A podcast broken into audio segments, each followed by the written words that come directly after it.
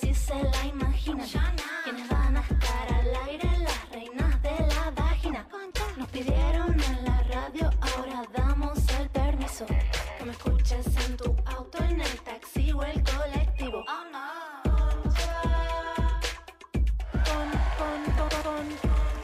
Hola, estamos al aire. Ya No estamos al aire, bienvenidos. Al Aire. ¿Cómo están? Estamos hoy, Jimena y yo nada más, las Marías. Un programa íntimo. Jimena y Pequeño. yo tenemos la capacidad de eh, irnos al inframundo, irnos por las ramas. Solemos divagar en nuestros encuentros íntimos entre nosotras dos y esperamos que ustedes colaboren con que eso no suceda hoy. Sí, queremos, queremos estar muy arriba, pero la conjunción está difícil astrológicamente la semana Algo soy pasa. yo. Yo estuve en el averno eh, emocional desde hace cuatro o cinco días, no estoy bien. Y el- por supuesto le echo la culpa a la astrología. Le echo la culpa al cielo. Nada tiene que ver con eh, mis decisiones. Yo como astróloga he estado buscando tránsitos para justificarlo y lamento decirte que no lo puedo justificar con los tránsitos. No se puede justificar. No, yo no, por lo menos. Bueno, tenemos, estamos nosotras dos hoy Sí. en el programa. Dalia está de vacaciones, pero atención, va a estar con nosotras a presentándose en el primer vivo, en el primer móvil. Móvil. En el primer móvil de Concha del Aire de, desde otra provincia, desde el sur, desde la nieve. En una cabaña. En una cabaña, hogar a leños, me imagino yo. Este programa eh, lo hemos preparado nosotras que tenemos eh, esta capacidad de irnos por las ramas, irnos al inframundo y también eh, que somos muy piscianas y creemos en la comunicación sutil, invisible. Entonces, vamos a tener en el segundo bloque a eh, Verónica Kenningstein, que espero haberlo dicho bien. Ella es eh, especialista en la comunicación interespecie. Literalmente habla con animales, Vero, y nos va a contar de qué se trata O sea, ese mundo. en el día del amigo, porque hay que decirlo, feliz día. Ay, Lau. feliz día. Feliz que- día. Paren. Soy muy grinch. Me da hasta vergüenza decir feliz día.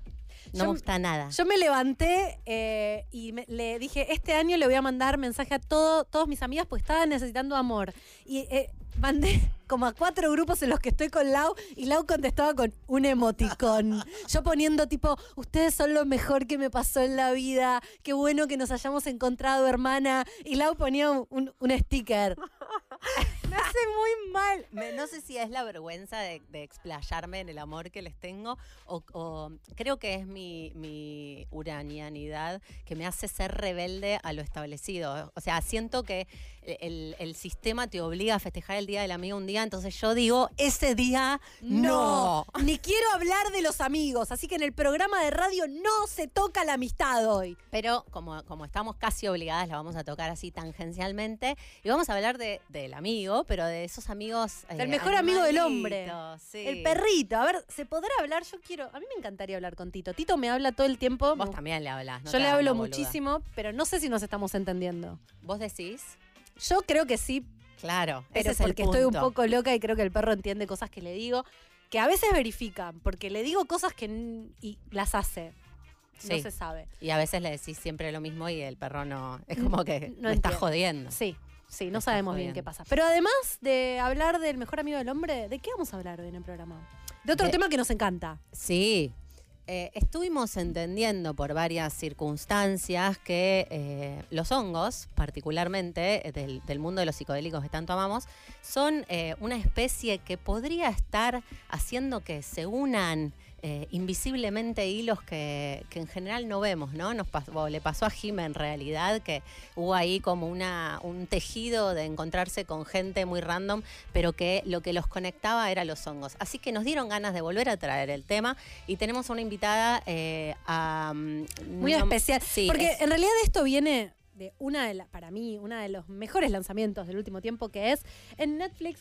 em, Ay, sí. a- acaba de aparecer eh, el documental de basado en el libro de Michael Pollan que se llama Usted puede cambiar. ¿Cómo cambiar tu mente? Exacto. Y es un recomendadísimo, un Sí. documental que está basado en el libro y que son cuatro episodios sobre la nueva ciencia de los psicodélicos. O sea, cómo tanto el LSD, el MDMA, la psilocibina, que es eh, el psicoactivo que está en los hongos, eh, y también el habla del peyote, están ayudando en determinadas eh, disciplinas médicas, sobre todo la psiquiatría. Pacientes terminales, gente con adicciones. Michael es un periodista que eh, se mete a investigar periodísticamente el mundo de, los, de la psilocibina y además se mete a experimentarlo en primera persona. Entonces el libro cruza su investigación periodística de lo que está pasando en relación al uso de psicodélicos en las terapias eh, psiquiátricas o psicológicas, eh, en, la, en el acompañamiento de pacientes terminales, en la depresión, en eh, adicciones, o sea, todo tipo de aplicaciones que tienen los psicodélicos. Y además es el viaje de él probando todas estas eh, drogas en el camino. Está buenísimo. Está el libro. buenísimo y te muestra cómo eh, en varios países del mundo hay científicos, pero no ilegalmente, absolutamente legalmente, tratando de sacar a estas drogas de eh, el oscurantismo y est- están haciendo investigaciones muy serias. De hecho, en Estados Unidos el MDMA está a punto de ser aprobado Mm. para como tratamiento para Del el estrés, estrés. postraumático. Mm. Entonces nos preguntamos, ¿y en Argentina qué está pasando? ¿Qué está pasando? ¿Cómo venimos en ese tema? Y la vamos a tener a Carla Palavicini, que es doctora en física eh, de la UBA, investigadora del CONICET, que es parte de una investigación del CONICET eh, sobre el uso de psicodélicos como, eh, bueno, como droga de eh, expansión de la conciencia, o cómo, cómo afectan a la conciencia los psicodélicos. Así que muy contentas. Ya de- de saben, tener siempre eso. acá el conchaverso random. Hablar con animales, drogas psicodélicas, sentimos que está muy alineado Nos con nuestras. Nos representa. Nos, representa. Un poco vamos a hablar del Día del Amigo. Eh, Los ¿quiénes, invitar. ¿Quiénes son los Grinch del Día del Amigo? ¿Quiénes- A mí me encanta el Día del Amigo. Yo mañana me junto con amigues, pasado me junto con amigues. Pero eso es diferente, ¿viste? amigos. Yo me voy a empezar a juntar con amigos después de hoy. Hoy no. ¿Cuál es la diferencia? ¿Cuál hoy es la diferencia? Hoy es un quilombo, hoy eh, no va a estar todo el mundo en la calle, no vas a conseguir mesa, tenés que planificar. eh, los que viajan en Uber no van a conseguir. Me da paja el quilombo de eh, cuando te obligan a festejar. Entonces voy a ver gente. No, igual- también tengo un examen el sábado y estoy un poco estresada y, y no me da la cabeza No para le hacer eches la culpa al Día del Amigo por Bueno, tres, Laura. pero también, ¿eh? En, en su momento, a mí me pasaba con el Día del Amigo que eh, tenía varios grupos de amigues, eh, grupales, y los grupos competían para ver, en, en mi vida, ¿no? No competían, pero digo, había algo de con qué grupo vas ¿Con a pasar el Día del? Amigo. ¿Qué paja? Pero no, ¿no sentís como que hay como... mm, eh, yo ahora ya no me pasa, pero cuando era más, más chica sentía que había una jerarquía de amistad. Sí. Entonces vos te juntabas con tus amigos del alma el Día del Amigo. O sea, los con los que te juntabas más cerca del Día del Amigo eran los más importantes. Entonces tenías que elegir, pero había ese armado quilombo a veces, pues yo también tenía muchos grupos. Y, mm, y lo- mis amigos del alma eran para mí siempre los amigos de, los que de, De más toda la vida. Claro, los que me Pero, conocían de más tiempo. Ahí no es tanta verdad. Yo también me juntaba con mis amigas de toda la vida, a quienes amo, pero también tengo más cotidianeidad con otras. Y por ahí en el Día del Amigo aprovechaba porque todas se juntaban y las veía todas, pero no tenía que ver con una calificación de grupos. Pero siento que pasa algo de eso y me da paja ya ese quilombo. Bueno, escríbanos, cuéntenos, ¿qué les pasa con el Día del Amigo? ¿Les gusta, no les gusta? ¿Tienen anécdota? La mejor anécdota se gana nuestro enorme agradecimiento. No tenemos nada para sortear, pero nos encantaría que nos cuenten anécdotas. Manden mensajes de audio al 114-041-9660. Eh, yo estoy tratando de pensar en anécdotas del Día del Amigo.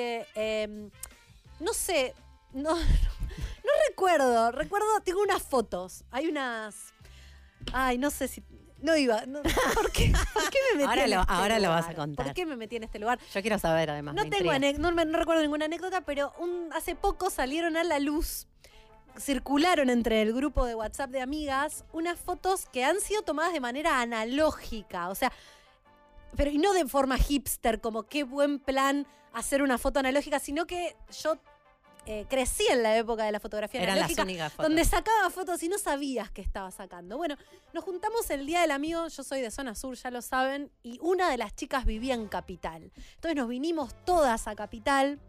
En esa época donde uno se producía un montón, porque yo ahora pero tuve una época donde tiraba mucha sombra de colores, taco y escote. Era muy importante para mí el tema del escote, siempre en bolas.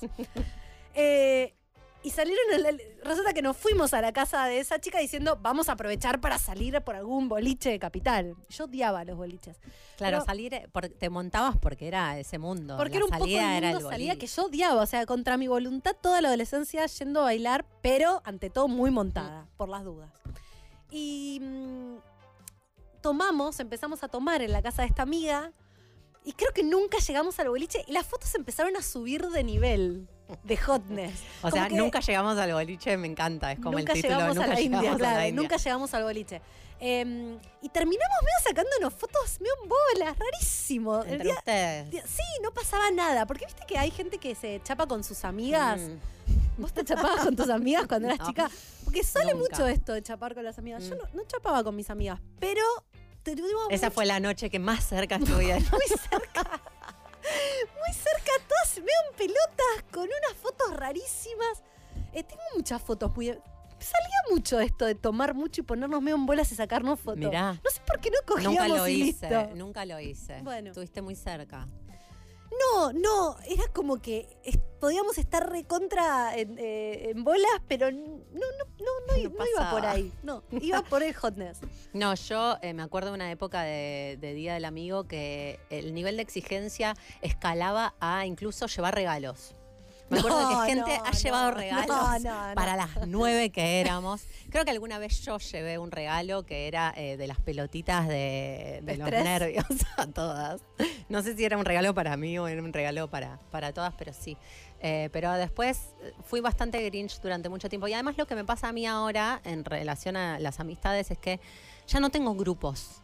Tengo a lo, a lo sumo triejas. Lo que tenemos con vos son muchas triejas. Tenemos muchos grupos de WhatsApp donde somos tres. Eh. Y, dos somos nosotras dos. claro, y alguien más. y alguien que se suma. Eh, entonces se complica ahí también, como eh, con quién, con quién te ves. Yo soy muy, y vas a coincidir con esto, yo soy muy de unir amigos. O sea, Mm, ahí tengo grupos de amigos que se han unido porque yo traigo un amigo de acá, otro amigo de allá, una amiga más acá y armo como un grupo. Es muy Y cierto. eso me, me colabora un montón para, para juntar gente, cumpleaños y es, cosas. es muy el día de los amigos de Jime, entonces. Es el día de los amigos de Jiménez. Tengo un Podemos hacer una juntada que sea esa. Yo voy, a esa voy. Ven a la, a la- Al grupo día de los amigos de y porque voy. conoces a todos, Claro. básicamente. Así que mándennos mensaje al 114-041-9660 de audio, por favor. Mejor anécdota del Día del Amigo. Si les gusta el Día del Amigo o no les gusta, ¿qué van a hacer? Algo divertido, cuéntenos. Y agreguen, agreguen eh, el tema de la comunicación interespecie, porque esto que dice Jime de que ella le habla a Tito y Tito le entiende, a mí me pasa un poco con Rita, que yo creo que le hablo y ella lo único que hace es desmerecer todo lo que la indiferencia. La gata de Lau. La- me, me labura la indiferencia. Entonces yo creo que ella me entiende, pero que no le importa. Pero eh, cuéntenos qué pasa en esa comunicación interespecie en, en la intimidad de sus hogares. Y ahora vamos a hablar de un montón de otras cosas que, en definitiva, cuéntenos lo que quieran, pero que, esté, que tenga onda. Cuéntenos algo divertido. Ayúdennos, que somos dos. Que tenemos, que, que somos dos, que estamos emocionalmente muy abajo eh, y Está necesitamos una que semana complicada. un poco. ¿Venimos acá a hacer terapia? Claro que sí.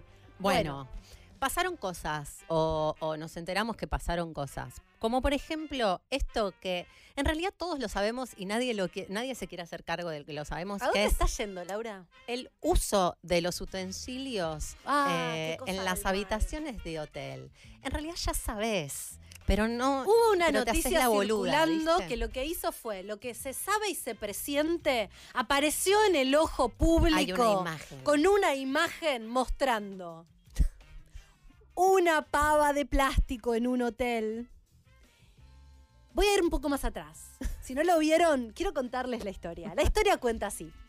A ver, a ver, Quería, quería que estires, Jimé. ok. Eh, tipo vendela como misterio. Hay un misterio, hay un misterio. Resulta que hay una pareja, hay una pareja muy enamorados yendo por la carretera. Encuentran un pueblo maravilloso y dicen, quedémonos acá unos días. En- Es un hotel muy bello con una piscina. La habitación está muy bien, un poco antigua, pero la mantienen bien. Dentro del escritorio, entre las cosas que se pueden usar y amenities, hay una pava eléctrica. Ella llega y dice, mmm, qué ganas de tomarme un tecito. Se toma un té el primer día. Dice, mmm, este tecito quizás, este saquito quizás está medio raro, el gusto. Rancio. Rancio, Voy a ¿qué pedir. pasa? Voy a pedir. Voy a pedir recepción. otro, otro tecito. Se hace un cafecito a la noche. Y también dice, bueno, al día siguiente, mate. Ponen la pava, se ponen en el termo, se hacen unos mates. Unos mates con un gusto dicen, che, ¿qué pasa con la yerba? En un momento abre la pava. ¿Cómo no lo hizo hasta eso? No, lo, no lo sabemos. Tuvo tres instancias de apertura de pava y no abrió la pava. Y cuando la abre, encuentra en su interior Me encanta la foto porque es tipo un par. ¡Dos salchichas! ¡Dos! Que nunca se cocinaron. Como deberían haberse pasado Dos para, salchichas. para todo lo que usó o sea, la pava. Estuvo tomando té de salchicha, café de salchicha, mate de salchicha. ¿Por qué? Qué horror. Esto se sabe. Se sabe. O sea, se esas sabe. pavas igual, o sea, desconfiemos de las pavas que parecen ollas. Tienen forma de cacharro, pava. Qué miedo, boluda. Mirá si te pasó y nunca lo supiste. Bueno, yo cuando era zafata, después de hacerte todo el entrenamiento, lo primero que te dicen es, y recuerda, pequeña Padawan, nunca usarás la pava eléctrica de los hoteles. Porque, en est- no sé en este país, pero yo que eh, era zafata y viajaba a países distintos, culturalmente pasan cosas. Mm. Y la gente hierve bombachas, se, hacen, se hace fideos adentro del coso. Quizás la copita menstrual pintó hervirla ahí adentro. Entonces, Ah. no utilicen pavas eléctricas de lugares donde no están seguros de cómo son O utilizadas. esas sea, pavas para eléctricas. nada. No puedes hacer nada con la pava eléctrica en el fondo, entonces. Solo la pava eléctrica de tu casa y la casa de tus amigues. Si es que confías, si es que confías en que tus amigues son gente normal. Qué horror, qué horror.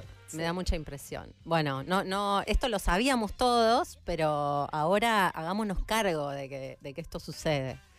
Eh, otra de las cosas que pasó, que acá Jimena nos va a, a poder decir exactamente bien de qué no, se trata. que no voy a poder decir sí, de vas a trata. poder decir. ver, ¿de es la teoría de tu, de tu amigo que está pasando a no ser tan amigo Elon Musk. Elon Musk, déjame hacer un paréntesis. Dale. Elon Musk que ahora dijo que no va a comprar Twitter. ¿Por qué pensamos que no va a comprar Mira, Twitter? yo creo que desde que él levantó, o sea, él tiene un perfil muy alto, es la persona más rica del mundo, se sabe, se sabe que yo tengo una pequeña obsesión, no entiendo bien qué me pasa con Elon, pero eh, desde que tiene este pináculo de popularidad porque dice que va a comprar Twitter, empezaron a salir un montón de noticias, eh, casi carpetazos, ¿no? Cosas en contra de eh, su imagen. Mm. Yo que trabajo en comunicación y a veces en comunicación de cosas eh, medio del mal, sé que estas cosas no son No es al casual. azar, no son casuales. Es un momento. Una semana le revelan que tuvo mellizos. También él hace cosas raras. Bueno. Digamos todo. Tuvo mellizos con una, con una empleada de Tesla medio sin, sin habilitarlo al público mientras todavía estaba con, con Grimes. Eh, tiene una hija trans que salió a decir que quiere ser desheredada, que no quiere saber nada, se sacó el apellido del padre. Eh, un caso de abuso que parece que fue encubierto a una zafata de un vuelo privado que lo, Que lo arregló por. por por la módica suma de 250 mil dólares. Ah, mira, No sé qué decirte. andás a ver qué pasó. Eh, bueno, todas estas noticias empiezan a salir a la luz eh, y la rematamos este, esta, la- esta semana con el padre de Elon. Como Elon tiene 25 mil hijos, parece que tiene Sí. hijos, parece que quiere repoblar la tierra. Y el padre de Elon. ¡Ay, ese es el padre de Elon! Sí. El- es el padre de Elon que parece salido de un retiro de San Francisco, rarísimo. como un gurú. Perdón, padre de Elon. Que parece que igual Elon tiene muy mala relación con el padre. ¿eh? Mm. Eh, Y el padre de- Elon también tiene muchísimos hijos. Y ahora, esta semana, se dio a conocer que eh, acaba de tener un hijo con su hijastra. Al mejor estilo Woody Allen. ¿Cómo? Con una hijastra. Que no el era padre de Elon con una hijastra. Claro, o sea, una hermanastra de Elon. una. Bueno, quiero que era la hija de una pareja de él, algo así. Mm. Eh, una chica, por supuesto, 50.000 años más joven que él. Ahí está la chica. Wow. Y que tiene dijo- un hijo con esta. Para mí ella quería llegar a Elon y como nunca iba a llegar a Elon, dijo, ¿qué es lo que me queda más cerca? Y agarró al padre. Y el padre después tiene unas declaraciones polémicas, tipo, eh, sí, los, eh, estamos acá para poblar la tierra. Como Dijo el, eso. El señor salió como de la Edad Media. Ay, hay otra noticia que de la que no hablamos, pero que es buenísima, que es, ¿vieron esa campaña que se estaba haciendo en Italia? En Nápoles. Vos ¿Cuál? seguro que no sabés. Ah, lo vi, Ah, lo, vi. viste? Lo de la monja. Lo de la monja. Ay, por Ay, favor, por qué favor. espectacular. ¿Cómo no nos acordamos de meter esa noticia? No, parecía pensé, hecho. Parecía hecho. Bueno, cuestión que eh, había dos chicas besándose en la calle, pero muy, por una campaña. muy luqueadas. claro. Estaban en una producción, creo De que era una serie. No, no, producción de producción fotos. de fotos. Ah, yo lo leí como una serie. Bueno, Ah. las noticias sepamos siempre que hay que dudar. Pero No, cuestión que. No, no somos verídicos. Nosotras no, no tomen nada como lo, lo que decimos como que eh, tiene buenas fuentes. Sí, exacto. Pero cuestión que circuló un video de unas chicas muy bellas besándose contra un paredón, medio como en la entrada de una, de una calle sin salida. Ahí están, en Italia, estaba paseando por ahí una monjita del Monjita siglo pasado, como 120 las años. paredes de la, de la- del pueblo, evidentemente. La señora fundó el pueblo. Y caminando, las vio besarse y necesitó separarlas. Y para mí parece armado porque ellas no reaccionan tanto como yo hubiera reaccionado con ¿qué tupé, señor? Es como una se empieza a reír de los nervios. Yo no hubiera, yo hubiera reaccionado como ellas. Me hubiera quedado, hubiera sentido que en un punto estoy haciendo algo mal. ¿Viste? Como que parece. Ay, yo me enojé de movida. me Le hubiera enojé dicho, también. señora, ¿qué me toca? ¿Qué le pasa? Bueno, pero la señora empezó al a gritar. diablo, Sí. diablo, decía Eso no lo pueden hacer, eso es del diablo. Muy espectacular. Sí, sí, parece que se hizo muy conocida ahora la marca. Es como, como, eh, como un choque de mundos, ¿viste? Como, en el, eh, como del siglo pasado y del siglo del futuro, en el mismo momento se cruzaron las Matrix y... Pero a mí me gusta que aparte la señora creía que tenía derecho de ir. Por eso, mí, como si ella viviera en otra época. para mí porque estaba vestida, ella sentía que el, el- toda la, la túnica blanca Dios le daba el poder. O sea, ella estaba imbuida del poder de Dios y dijo, yo, Dios mío, voy a hacer este acto de, de amor. Voy a defenderte Voy a en la defender". Y tierra. quizás cuando llegó a la iglesia fue una héroe. Ella estaba necesitando Seguro. que hablaran de ella. No, se puso a rezar, lo contó y dijo, por favor, salven a esta gente que se va No, a se- morir se, dio un par de latigazos homosexualidad". en la espalda. La cosa sana. La cosa sana. Ay, boluda, cuando lo vi no puedo creer que me había olvidado de eso. Cuestión, o sea, Elon Musk estaría carpeteado y no va a comprar Twitter, digo, para cerrar esa no va a idea. comprar Twitter y, y yo, Porque bueno, lo, lo hicieron, lo amedrentaron con el carpetazo. Sí, la- no sé, no sé. Yo siento que hay cosas más oscuras pasando, pero no sabemos qué, qué está pasando. Pero Elon algo dijo, lo freno está acá. relacionado, está relacionado, sí.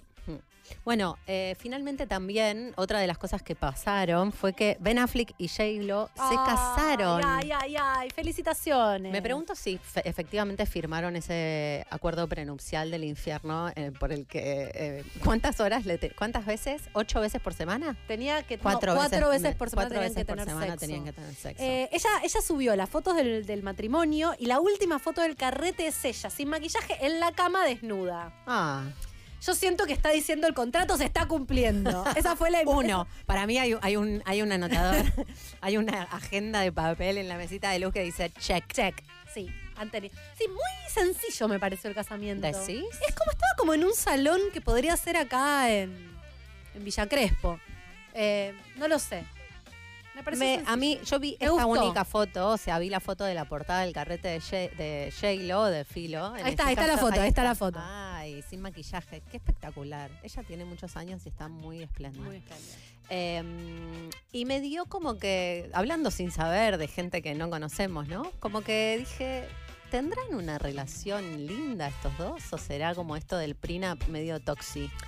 Ay, no, déjame creer. Déjame creer que salían de jóvenes, inexpertos, que, que les pasaban muchas cosas, que todavía les importaba mucho la fama. Y se Y reencontraron. tuvi- los dos se casaron con otros, tuvieron hijos y se reencontraron en un momento de la vida donde ya estás de vuelta, donde te das cuenta que lo más importante es la amistad. Por eso vos hoy tenés un feliz día del amigo y yo soy el Grinch de la amistad. Porque desconfías. Sí, desconfío.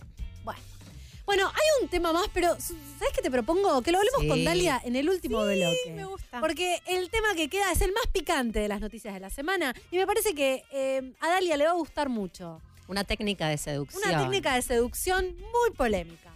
Nos vamos a ir a un corte. Cuando volvemos, todas las claves para hablar con tus animales. No se la veían venir esta, pero sí, eso es lo que haremos hoy.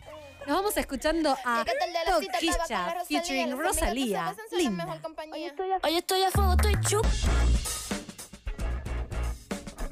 Bueno, acá estamos eh, de vuelta al aire con nuestra primera invitada. Estamos con Verónica Kenigstein. espero haberlo dicho bien. Eh, ella, Vero, es comunicadora interespecies, alquimista, maga, terapeuta y escritora. Amo tu, Tu biografía. Sí, me parece espectacular. Bienvenida, Vero. Muchas gracias, chicas. Estoy re feliz de estar acá. Les agradezco un montonazo la invitación. Qué bueno. Nosotros estamos muy contentas de tenerte. Se viene de Varadero, Vero, vive en la naturaleza, obviamente. Em, A mí me gusta porque yo conozco de la comunicación interespecies, porque soy, obviamente tengo animales, soy muy fanática de los animales en general, desde hace un montón. Pero yo estoy segura que hay un montón de gente que está diciendo ¿qué es la comunicación interespecies? ¿Qué es adiestrar al animal? ¿De qué se trata? No, no, no. Al contrario, al contrario. La idea es poder establecer una comunicación. Vos sos comunicadora. Sí. Una comunicación es un proceso bidireccional a través del cual los dos integrantes de esa relación se transmiten mensajes mutuamente. La comunicación puede tener un montón de intenciones diferentes, de propósitos distintos. mm, Puedo querer saber algo, puedo querer resolver un problema, puedo, puedo querer preguntarle algo, puedo querer eh, resolver una situación vincular, por ejemplo. entre, por ejemplo, si tuvieras más de un animal. Por ejemplo, más de un animal o con, entre el animal y alguna persona. y no necesariamente eh, eh, son animales domésticos. No, No, hay- tendría, no, no necesariamente. no necesariamente. ¿Podrías hablar con un puma, Vero? Sí, pero hay una... Sí, sí. Viste que se, se escaparon un par de pumas ahora en Villa Gesell le digo, mmm, Llamalos. Podría llegar a ser. Pero te voy a contar la diferencia para Dale. Eh, cuando nosotros estamos trabajando con animales eh, que viven con nosotros, animales domésticos, digamos, la información que recibimos es información como direccionada hacia la persona. La mm, lectura que yo hago es una, es una lectura que incluye información muy valiosa y muy específica para la persona que está recibiendo la información.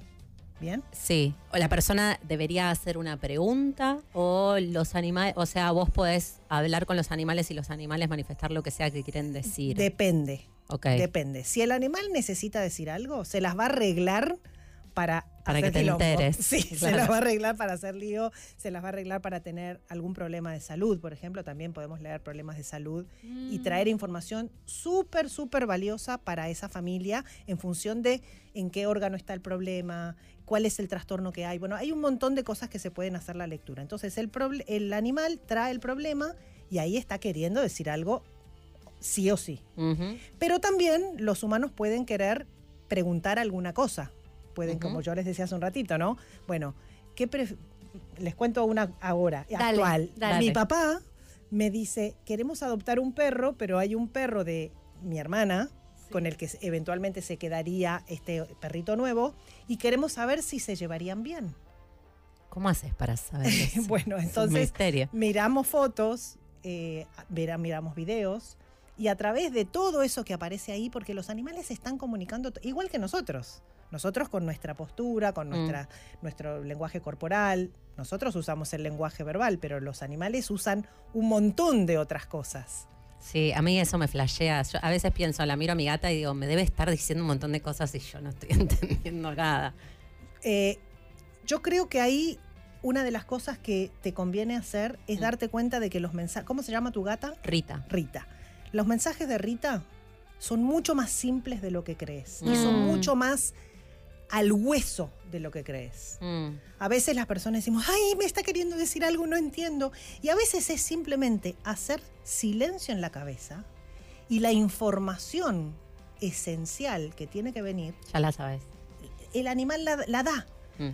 La tenés que ver a Rita moviéndose en el mundo y te va a dar un montón de información. Mm. A veces simplemente te está pidiendo eh, baja 30 cambios.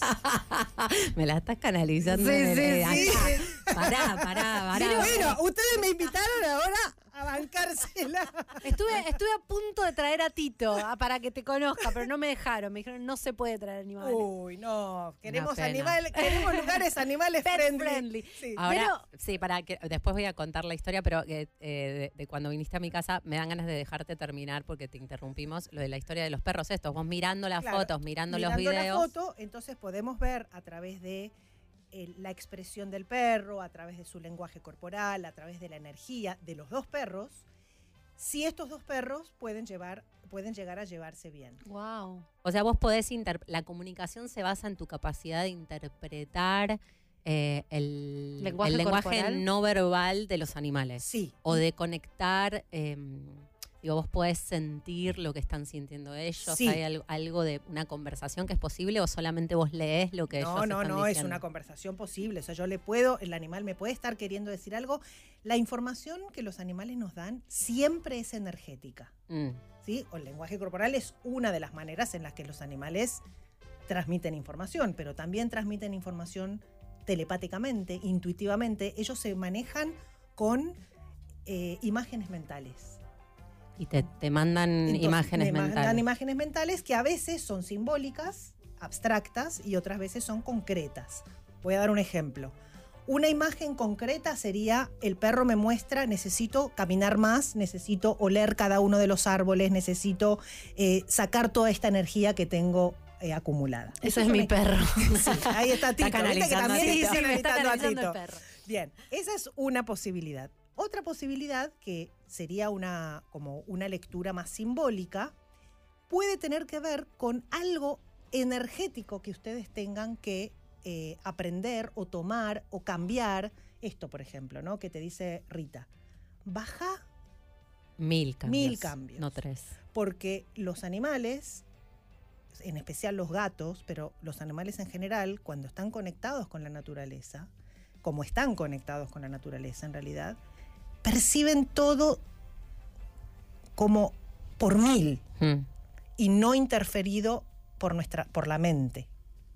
Obviamente piensan, obviamente deciden, obviamente tienen elecciones y preferencias. Mm.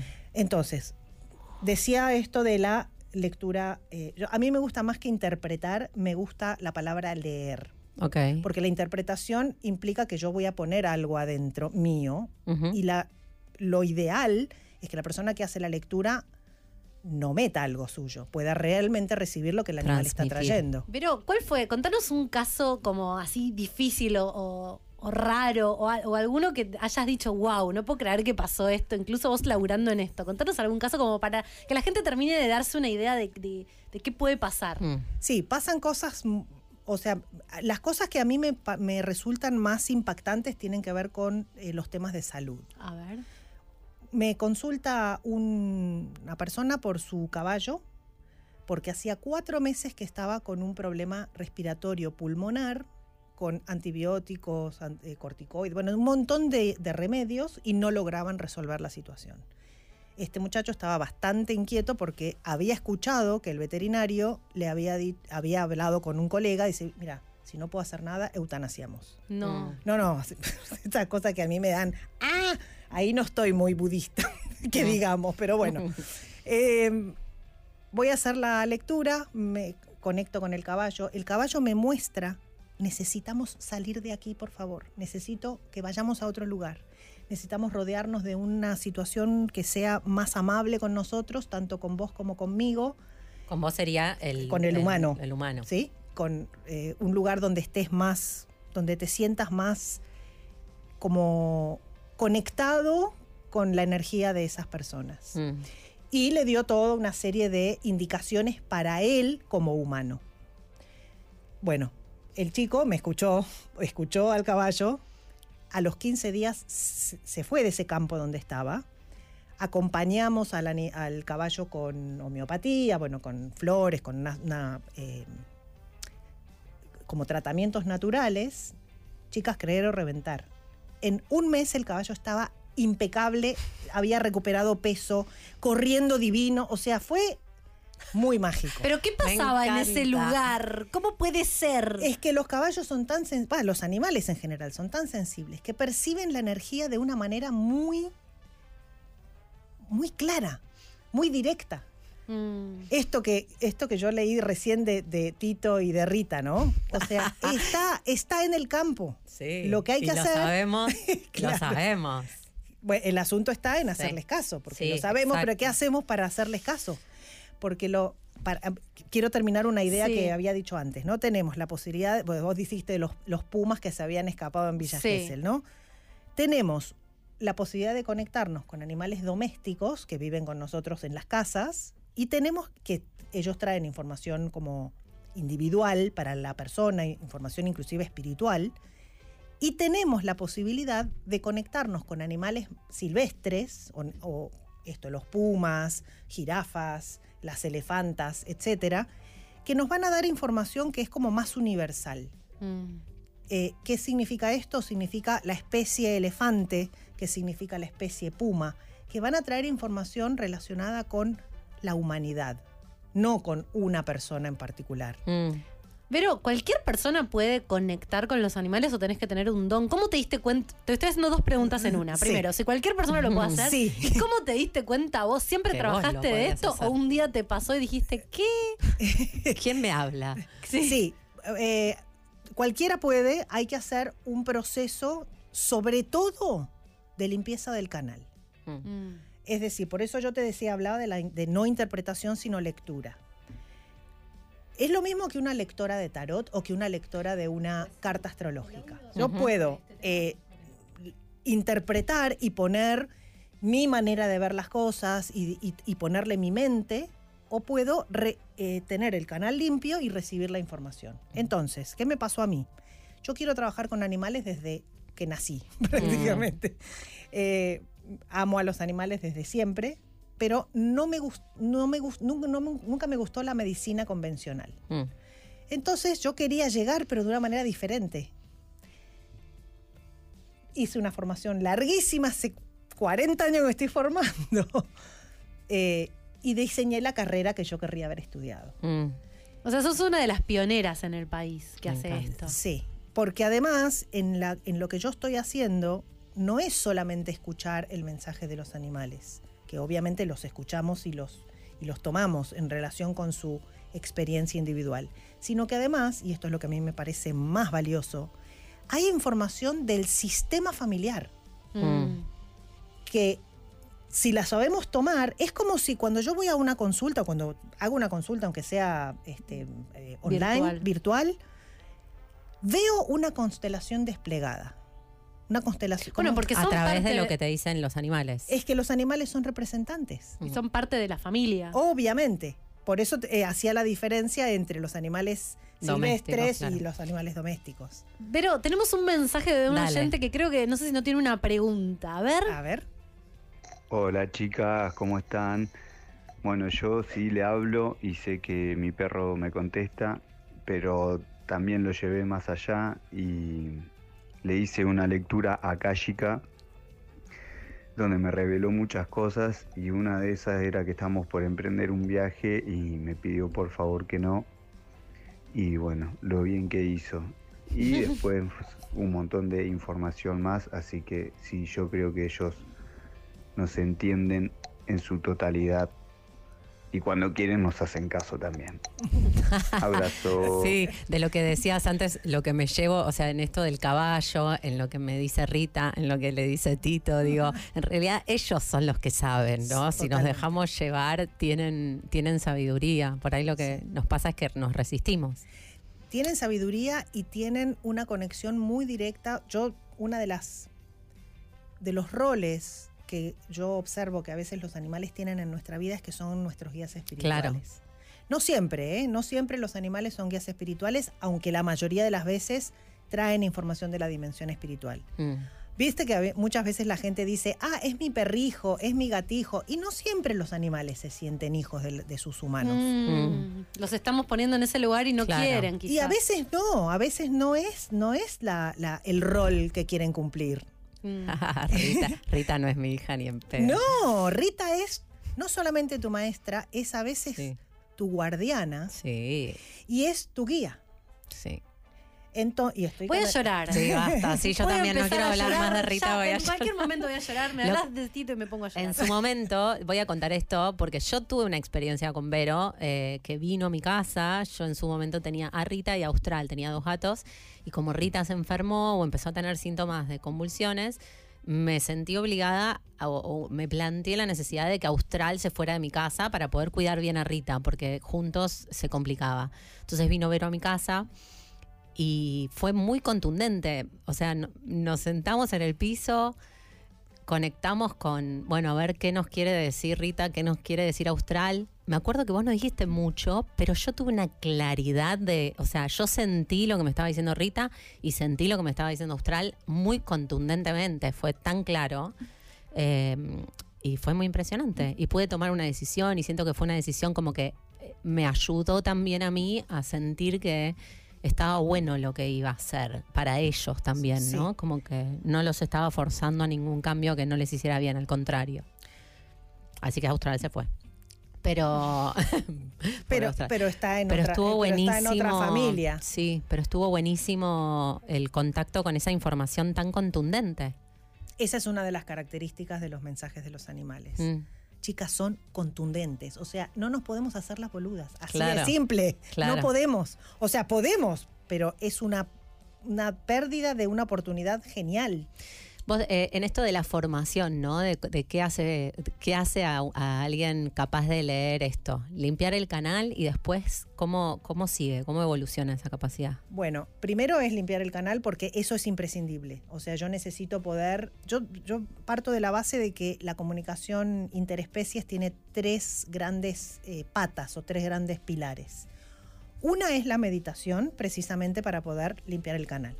Yo necesito realmente poder estar neutra, porque una de las cosas que muchas veces nos pasa cuando amamos a los animales es que nos quedamos pegadas con su dolor o con su Mm. o, o con cosas que, con, no sé, me da lástima o, o, eh, Porque- acumulo 48 mil animales. Porque vivió en la calle, Porque- pobrecito. Claro. Eso, por ejemplo, es una de las cosas que trabajamos muchísimo, entendiendo que cada ser, cada individuo tiene su misión de vida y Mm. tiene su plan de encarnación y de aprendizaje álmico. Entonces, alguien que vivió en la calle tenía que aprender eso. A mí me ha tocado establecer, eh, abrir comunicaciones con animales, por ejemplo, que decían, yo viví mucho tiempo en la calle. Ahora cumplí la misión, mejor dicho, cumplí mi, mi- mi aprendizaje de formar parte de una familia. Ahora me siento parte, Mm. me puedo morir en paz. Ay, no, no, Vero, me voy a poner a llorar. No me digas eso. Mm, Meditación, para estar el canal limpio. Segundo pilar, el conocimiento. mm. Necesito saber de el ser con el que me voy a comunicar. Yo necesito saber, necesito de los animales con los que me voy a comunicar, necesito saber su lenguaje corporal, necesito saber cuáles son las características de esas especies, porque voy a dar un ejemplo chiquitito, pero que es muy contundente, ¿no? Me acuerdo una vez había ido a ver a una, una chica que nunca había tenido gato. Había adoptado una gatita. Y la gatita estaba sobre la cama, era una gatita bebé. Entonces ella estaba, dale que dale, que la estaba acariciando y la gata empezó a mover la cola. Y le digo, me parece que te conviene dejar de tocarla. Me dice, pero ¿por qué si está moviendo la cola? Le digo, pero es una gata, no una perra. Cuando Claro. un gato mueve la cola significa que está molesto. Y en cualquier momento o te pega el zarpazo o te da un mordisco. Mm. Entonces yo tengo que saber qué es lo que me está diciendo esa postura, esa, esa mirada de ese animal en esa... En Claro, esa- porque adoptamos a veces animales y damos por hecho como lo adoptaste y listo. No te preocupaste mucho de saber nada. Nada. ¿Qué te está queriendo decir? Como si fueran tan básicos, ¿no? Como Claro, que le limpias la piedrita, le das de comer y. Como que te compraste una remera y listo. Bueno, no, hay que saber un poco. Sí, por eso el conocimiento para mí es uno de los pilares básicos. Por eso a mí no me gusta llamarlos mascotas, porque una mascota es una cosa. Mm. Un propietario o un dueño es alguien que tiene la propiedad sobre algo y resulta que son seres vivos, que Mm. son individuos, que tienen su propia, tienen su plan de vida, tienen su misión álmica, vienen con un, con un plan de aprendizaje y vienen con una sabiduría en general inmensa. Mm.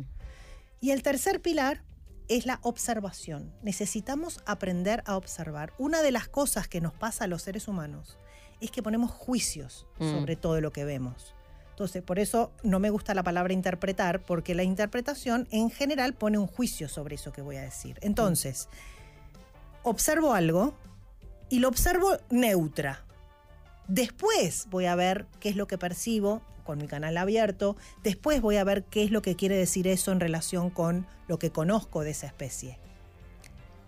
Un perro necesita salir a pasear. Aunque tengas un jardín de 5.000 metros, si un perro no sale a pasear tres veces por día, va a tener un problema, porque su especie lo necesita. Eso lo tengo que saber como comunicadora interespecies. Claro. Pero eso también va a estar hablando de qué es lo que le está pasando a esa familia con, en Con salir. con salir o con responsabilizarse. Ah. Bien, puede estar hablando. te traen un montón de información. Mucha información. O sea, yo que ahora soy madre soltera de un perro y un gato, Son tus hijes. son- ellos. ellos, el gato no. El perro sí. El gato, es, eh, vos sos su esclava, digamos. El, El el- gato tiene un pe- tenía un plan muy claro. el- el gato tenía un, pla- es un gato grande que me habló, o sea, yo sentí que el gato me habló. Yo iba por la calle, yo soy alérgica a los gatos. Sí. No tenía Eras. ningún- era, sí. Eras. No, un poco todavía sí. No tenía ninguna intención de adoptar un gato, nunca, jamás en mi vida. Sí. Iba por la calle caminando con el perro y este gato apareció y se, se me tiró así, empezó miau, miau, miau, miau, miau. Y yo dije, este gato me está hablando, este gato se quiere venir conmigo. Y mm, la llamé a Lau y le dije, ayúdame porque hay un gatito que, que está acá que necesita mi ayuda. Muy gracioso porque cuando llegué el gatito era un señor gato Gigante, Lion es King. así gigante. Gigante, el gatito gris. Bueno, y mm, es muy graciosa la historia. Me lo llevo, lo llevo al veterinario, el veterinario me dice, está muy flaco, tiene pulgas, pero este gato es de alguien porque es muy bueno. Pongo carteles en toda la calle. A la semana, cuando yo ya había mandado, ya dije, me lo que es Sí, mío, el gato sí. definitivamente es mío. Se queda en casa. Se queda en casa, me llama una señora diciéndome, eh, el gato, tenés mi gato. Y yo dije, no, eh, no sé si es tu gato, por ahí es mi gato. Y empezamos en un ida y de vuelta porque no tenía fotos del gato. Bueno, finalmente viene a casa, porque me dice, me- dame mi gato, dame mi gato, dame mi gato. Viene a casa, se lleva el gato y ese mismo día me dice, mira, lo pensé bien, si querés te lo devuelvo. Y me, y me trajo el gato. Y cuestión que Odín se llama el gato de Jime, de pasar de vivir en la calle a- arreglándoselas como podía, es el rey del hogar. Entonces yo digo, ese gato tenía muy claro que ¿A dónde quería a dónde vivir? quería ir. Bueno, eso es algo importantísimo que quiero dejar como, como un algo contundente como mensaje. Los animales deciden. Ok. Entonces necesitamos aprender a respetar el libre albedrío de los otros. Lo mismo nos pasa con las personas que tienen hijos, ¿no? Aprender a respetar el libre albedrío de los hijos y Mm. no tomar decisiones por sobre el otro. Porque a veces decidimos como si el gato fuera mío. Mm. O el- ya suficientes decisiones tomamos por ellos, Mm. ¿no? Cuando, no sé, un gato que quiere vivir libre, quiere salir por la calle, quiere, lo dejamos en un departamento o lo castramos. No estoy en contra de la castración, ¿eh? O sea, estoy a favor porque la pasan mal todo el mundo y tenemos 500 Problemas, millones de sí. gatitos. Pero, pero dejémoslos decidir la mayor cantidad de cosas posibles. Claro. Ay, se nos está acabando el tiempo y me quedan un montón de preguntas. Pero eh, hay algo, ponele. Yo me imagino que hay personas que están escuchando y ahora están mirando a su perro y a su gato diciendo, ¿qué me estás queriendo decir? ¿Cómo te miro ahora? Le- además de poder hacer la formación con vos, que tenés formaciones y después nos vas a contar dónde te pueden escuchar, ¿hay algún, no, no quiero decir la palabra tip que es muy del mal, No, pero consejo. algún consejo para alguien que por ahí está sintiendo que le gustaría, ¿hay algo que, que vos puedas decirle? Básicamente, lo que quiero decirte es cerrar los ojos, ponete una velita delante, empezá a respirar y sentí lo que te está diciendo tu compañero o compañera. Hay información que está como perceptible en el campo. ¿Cuándo no la podemos recibir?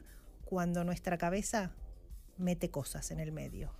Sí, pienso en esto de, bueno, qué le está pasando y cómo automáticamente uno quiere o piensa que ya sabe qué. Y que entiende qué, porque tal cosa, porque tal cosa, como si volvieras a hacer la pregunta sin poder respondértela. Sí. Como haciendo el espacio real. haciendo el espacio para recibir.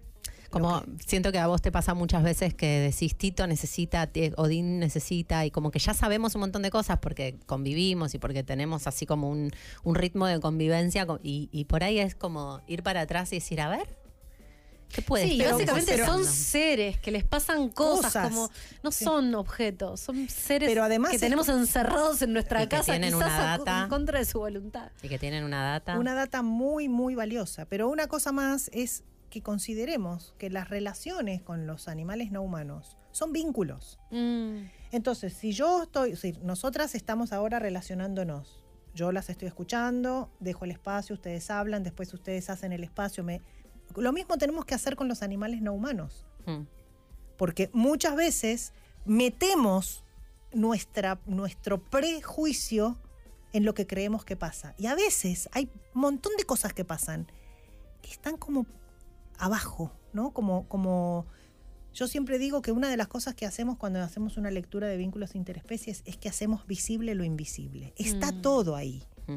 El animal solamente lo está diciendo, hey, hola, acá, acá. Ay, sí, qué desesperante. A veces la miro a Rita y digo, sí, ya sé que hay algo. Pero que- la podés, escuchar, la Sí, podés, sí, la podés sí. escuchar. Abrite y escuchar lo que ella tiene para decirte. Sí, re. Muchas gracias, Sí, Vero. gracias, Vero. Muchas gracias. ¿Dónde te puede encontrar la gente que te quieran encontrar? Bueno, pueden encontrarme en Instagram, arroba vero.habloconanimales.escuela. Sí. En mi página, en Facebook igual, y en mi página web www.veronicakenigstein.com. Ahí Perfecto. está todo. Y nos decías que este fin de semana, que no sé si hay lugar, ¿querés que lo digamos? Sí, Ok. sí, queda un, pa- un par de lugarcitos, no muchos porque va a ser un grupo pequeñito. Pero hay un taller. ¿qué Hay un taller, sí, es un taller vivencial presencial. ¡Eh, Yupi! Después de tanto tiempo. Eh, en, eh, que se llama Hablo con animales, hagamos magia juntos. Les voy a contar básicamente mi manera de trabajar, estas cosas básicas que tenemos que empezar a, a escuchar y vamos a hacer muchas de lecturas de las personas que eh, traigan sus fotos y videos de los animales con los que viven. Bueno, muchas gracias. Muchas Gracias, gracias. Vero. Nos vamos a ir escuchando Red Hot Chili Peppers, My Friends. Gracias. Bueno, acá estamos. Eh, ya estábamos hablando, como siempre, con El- nuestra invitada. La, la mitad del programa la hacemos afuera del aire. No, pero estábamos ahí como diciendo, "¿Te- te- ¿tenés esta data? Te podemos preguntar cosas. Estamos con Carla Palavicini. Ella es doctora en física de la UBA e investigadora del CONICET. Hola. Hola, Gracias Carla. por invitarme. Gracias por venir, eh, bienvenida, estamos muy contentas. Eh, nosotras te, te conocimos a través de Enzo Tagliasucci, que lo hemos entrevistado para nuestro podcast. Y sabíamos que él eh, y el laboratorio en el que él participa, que entiendo que es el mismo en el que participas vos, eh, lideran investigaciones en relación a los psicodélicos y, y los estados de conciencia alterados. Porque hablamos ya, la gente que consume el conchaverso sabe que hemos hablado en varias oportunidades de cuestiones relacionadas con psicodélicos, pero siempre desde un lugar más de consumo personal, más amateur, más de... eh, Espiritual. Espiritual, sí, exacto. exploración. Exploración propia de- la conciencia. Claro. Eh, a partir del documental que sale la semana pasada en Netflix, que cuenta un poco cómo está avanzando en diferentes países del mundo la investigación científica, o sea, no, esto no son drogas solamente entre- para entretenerse, sino que tienen o pueden tener una, un uso para mejorar nuestras vidas, dijimos, bueno, ¿qué está pasando en Argentina? Y solo conocíamos eh, la investigación de, Enzo y su equipo, que vos sos parte de ese equipo. ¿Hay eh, otros lugares en Argentina donde se esté haciendo esto a nivel científico, legal, etcétera? Eh, no, en Argentina no somos nosotros el laboratorio que, que- que investiga los, a los psicodélicos y, la- su efecto en humanos, ¿no? O puede ser que consiga gente que esté estudiando cosas en animales o, o distintas cosas más químicas, pero en humanos y el efecto subjetivo y el efecto terapéutico, que es una de las cosas que se está ahora hablando mucho, también este documental, eh, somos nosotros acá en Argentina. El laboratorio tiene un nombre, ¿no? ¿Cómo Sí, se llama? Laboratorio de Neurociencia Cognitiva Computacional. Es- Ok. Wow. Aparte me gusta porque creo que Enzo también es físico, vos sos física. O sea, yo hubiera pensado que por ahí eran psicólogos. ¿Por qué? ¿Cómo haces el link entre la física y los psicodélicos? ¿Qué, qué, ¿Cuál es ese link? Y el link eh, va a través del cerebro, básicamente, ¿no? Nosotros somos neurocientíficos, el laboratorio es de neurociencia, y la neurociencia tiene esta cosa eh, rara que no se la puede encajar en una disciplina en particular. No la puedes encajar en la biología, no la puedes encajar en la química, no la puedes encajar en la física, porque tiene un poco de todo eso, y, y de la psicología, por supuesto. Mm. De hecho, nuestro laboratorio es muy interdisciplinario. Justo dieron ustedes con Enzo y Los dos conmigo físicos del laboratorio. físicos, pero tenemos psicólogos, tenemos bioquímicos, tenemos ingenieros, tenemos gente que estudia computación. Eh, colaboramos como para construir desde muchos aspectos y desde todas las aristas que podamos abordar lo que es la experiencia consciente humana, que es bastante complicada ya de por sí intentar este, investigarla científicamente. O sea, ustedes, ah, el, el laboratorio se centra en tratar de entender la conciencia humana. O sea, Exacto. sí. el paraíso. Y es una de las preguntas para mí más, eh, para mí más Interesantes. porque yo lo hago, ¿no? Por suerte me gusta mucho lo que hago. Bueno. Pero mm, eh, sí, digamos, porque es la conciencia estudiándose a sí misma, ¿no? Entonces es las propias trabas que se puede poner a sí misma la, la conciencia. eh, y también desde el punto de definir qué es la conciencia. Claro, ¿no? te iba a preguntar, porque cuando dormimos hay conciencia. Eh, cuando soñamos hay conciencia, sí. Hay, vos hay distintos aspectos y distintos eh, niveles de conciencia, ¿no? Eh, de hecho, el sueño tiene niveles, vos tenés ni- niveles de profundidad de sueño y esos, en esos niveles también hay distintos niveles de acceso consciente. En el sueño REM, que es cuando soñamos, es bueno lo más conocido, ¿no? Que sí, tenemos experiencias conscientes, o sea, uno vive cosas, Mm. las recuerda, o sea, tiene acceso a la memoria a largo plazo. Vos puedes acordarte de algo que soñaste hace un año y te lo puedes acordar muy bien. Sí, o sentir muy contundentemente el efecto. Le decía a Jim, me tuve un sueño el lunes que me dejó, o sea, me, me afectó emocionalmente. O sea, ese sueño me pasó. Hay un efecto en mí en relación a haber soñado eso. Por eso, hay dimensiones, o sea, eh, lo, lo más simplificado que se, que se puede llevar a la conciencia, que es una extra simplificación con la que yo no estoy de acuerdo, pero si quisiéramos, como para hablarlo lo más simple En la posible, radio. claro. eh, es co- es- son dos dimensiones, digamos. Sería como la conciencia mm, eh, de la vivencia que estás teniendo y la, y tu- y la, con- y la parte de la conciencia que es la reacción a tu entorno. Cuando vos estás soñando, estás teniendo una experiencia de conciencia muy rica a nivel contenido, pero no estás reaccionando a tu entorno. Mm. O sea, tus- O sea, es como tus- si fuera una conciencia sentidos no interna. están generando ese- esa información consciente. Es como Claro. hay una conciencia que es más interna y una conciencia que tiene que ver con, el afuera. con Fue el- tomar lo que te viene afuera. Ah, no, yo me puedo abrir un Sí. vino y quedarme charlando con vos 300 por horas. siempre.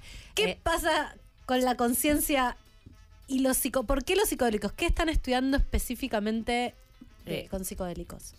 Nosotros entramos a los psicodélicos como una herramienta para poder estudiar a la conciencia humana. O sea, hoy, hoy nuestro camino ya llegó a otros lugares, pero digamos, la llave que hace que un laboratorio de neurociencia empiece a estudiar eh, personas bajo los efectos de psicodélicos es para poder encontrar, eh, por ejemplo, correlatos neuronales, o sea, qué está pasando en el cerebro cuando subjetivamente vos vivís otra cosa, ¿no? Cuando Es como eh, ponerlo en otro estado para entender la distancia entre un estado Exactamente. punto cero sería consciente Normal. de vigilia y un estado eh, alterado, como Ese- para entender las diferencias. Exactamente es eso, porque el estado psicodélico es un estado muy particular, ¿no? Es un estado en el cual eh, está muy exacerbada ciertas partes de la conciencia. Uno eh, por ahí pasa a ver cosas conscientemente que no suele ver del mecanismo de cómo nosotros eh, percibimos el mundo, por ejemplo.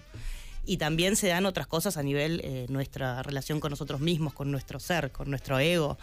Eh, bueno, todas esas cosas que se modifican sustancialmente en el estado psicodélico pueden o no estar acompañadas por algo que podemos medir en el cerebro. Entonces, al medir esa diferencia y tener el reporte de que eso sucedió de la mano de otra una experiencia subjetiva así, puedo decir, bueno, esta experiencia subjetiva de este tipo tiene algo que ver con esto que pasó en esta área del cerebro o con esta red grande que se encendió o con este tipo de actividad más, más conectada o menos conectada. No, Sí, no sí. pienso. querer- ¿Puedo- seguir?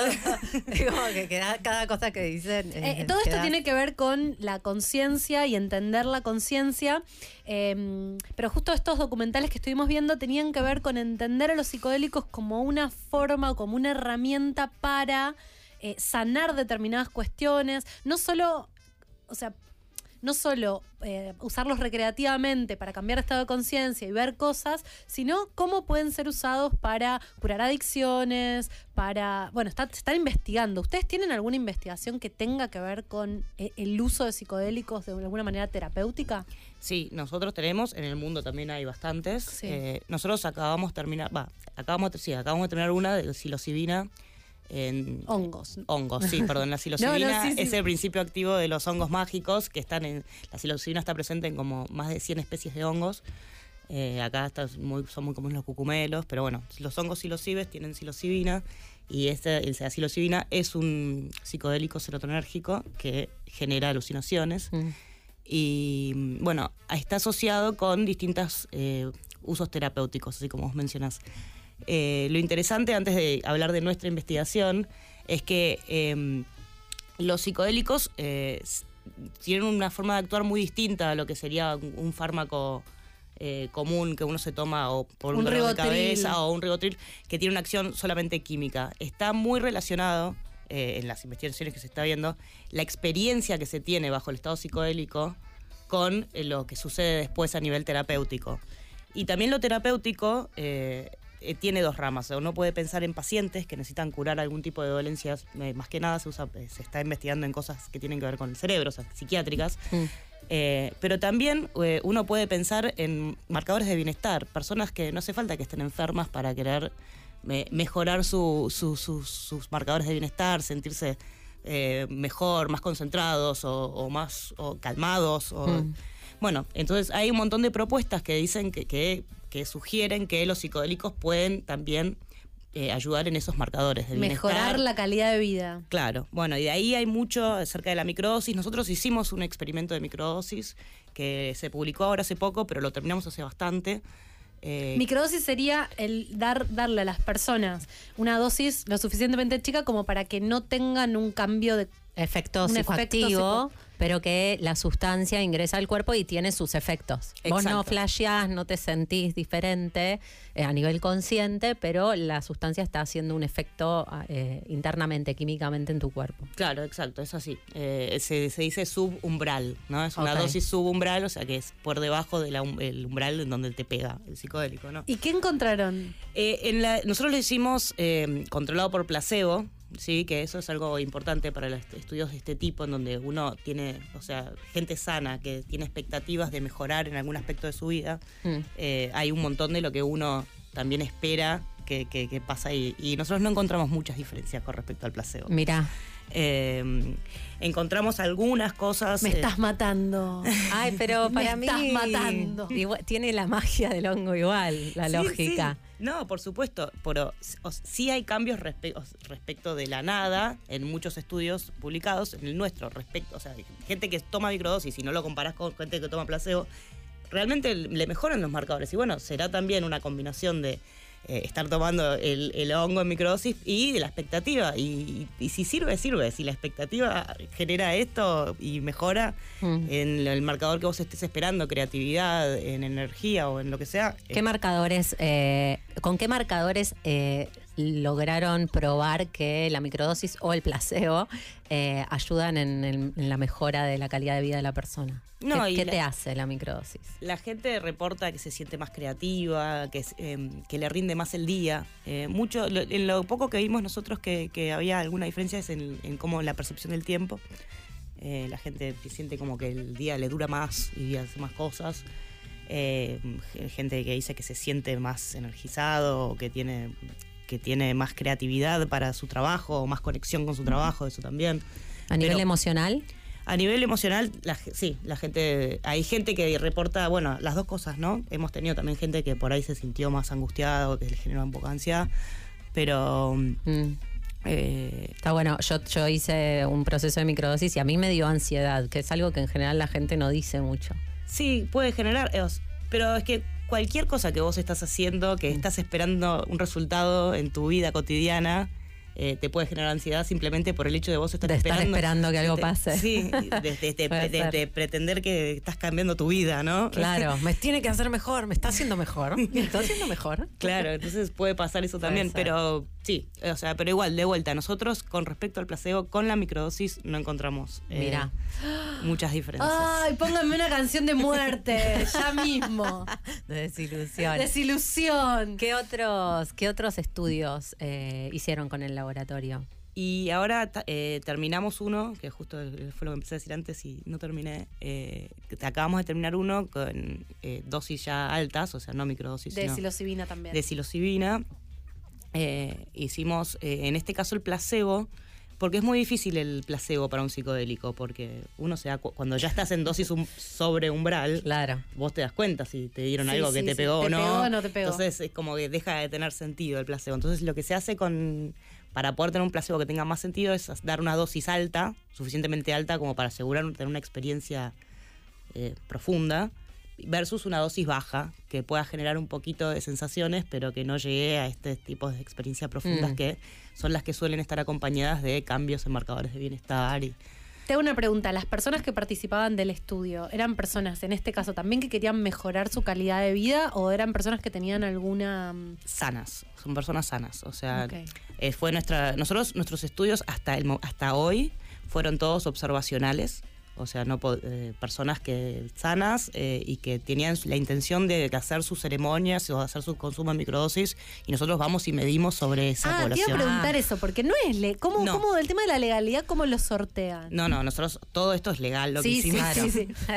Además es del CONICET, ¿no? Sí, no, sí, sí. eh, tenemos un comité de ética eh, que, que lee y aprueba nuestros, nuestros trabajos para que los hagamos. Y hasta ahora con lo que trabajamos siempre es con población eh, que ya tiene la intención de hacerlo, o sea, que lo va a hacer de todos modos. Experimento o no experimento, ya estaba, o por ahí ya lo estaba haciendo, microdosis, por ejemplo, o tenía planeado hacer una ceremonia de psilocibina con alguna intención o no. Eh, y bueno, sobre esa gente nosotros, reclu- nosotros reclutamos eh, a un universo diciendo si vos tenés esa intención, comunícate con nosotros. Y después hay un montón de, de screening, ¿no? De, de filtrado de sujetos, Mm. Porque, bueno. Porque tenemos- hay de todo en la viña del señor. Sí, y no, y por cuestiones eh, médicas, ¿no? Nosotros no podemos, o sea, Claro. hay que tener cuidado con, o sea, hay cierta población a la que puede afectarle negativamente un psicodélico. Los psicodélicos son tóxicamente muy seguros, pero Claro, no puedes tener una sobredosis. no, eso no, pero sí, si la persona no indicada lo consume, puede generarle un problema. O sea, si alguien con tendencias eh, psicóticas o que no, o sea, o sea, con, con familiares o, O antecedentes. o incluso. antecedentes, sí, eh, puede generarle un brote y puede generarle algo muy, muy negativo. Por eso nosotros tenemos que asegurarnos y les hacemos screening, le preguntamos por sus familias, por sus ser primos, por su, por su vida, sus diagnósticos, todo, y bueno, de ahí filtramos y vamos. Y así ¿Cuántas personas participan de un estudio así, por ejemplo? eh, este último fue muy, muy, muy grande. Fueron ciento y pico de personas en cuatro grupos, porque, bueno, no- nunca terminé de decirlo, era coescondo, era la combinación de la psilocibina con una práctica de contemplación, Ah, o sea, con no una terapia solo- como de tercera hora que se llama eh, contemplación compasiva, ¿sí?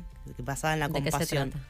es hacerte una imagen compasiva de vos mismo, de, o sea, es generar una imagen compasiva en realidad y poder eh, meditar o como, como- Conectar con esa energía. esa- sí, y con la energía de la compasión, tanto la compasión, la autocompasión, la compasión hacia los demás, la compasión eh, que, que los demás sienten hacia uno, perdón.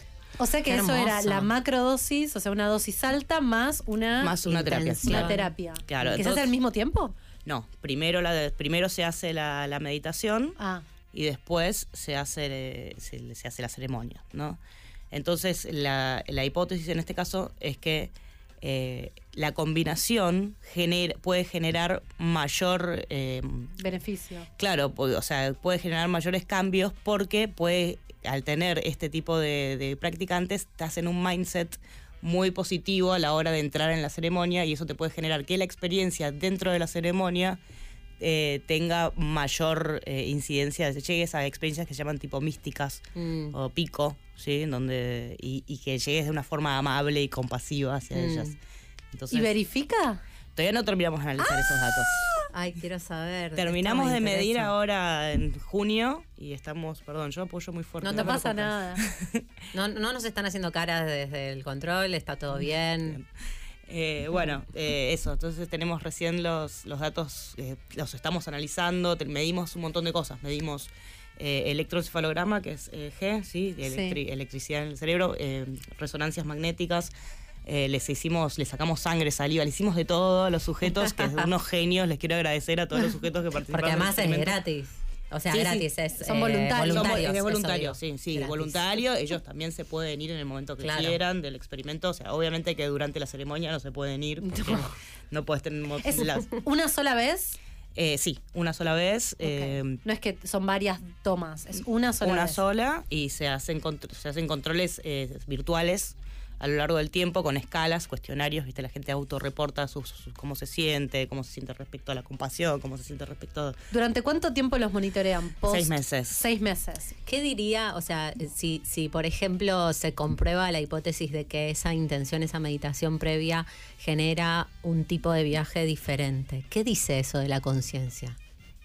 Bueno, en realidad dice de la, más que de la conciencia, de la experiencia psicodélica, que, que puede ser moldeable por factores externos previos, que eso igual se sabe que eh, el set and setting, que se llama, que es Mm. el entorno en el que estás y el estado mental, en el estado tuyo en el que estás, puede, puede moldear muchísimo tu experiencia.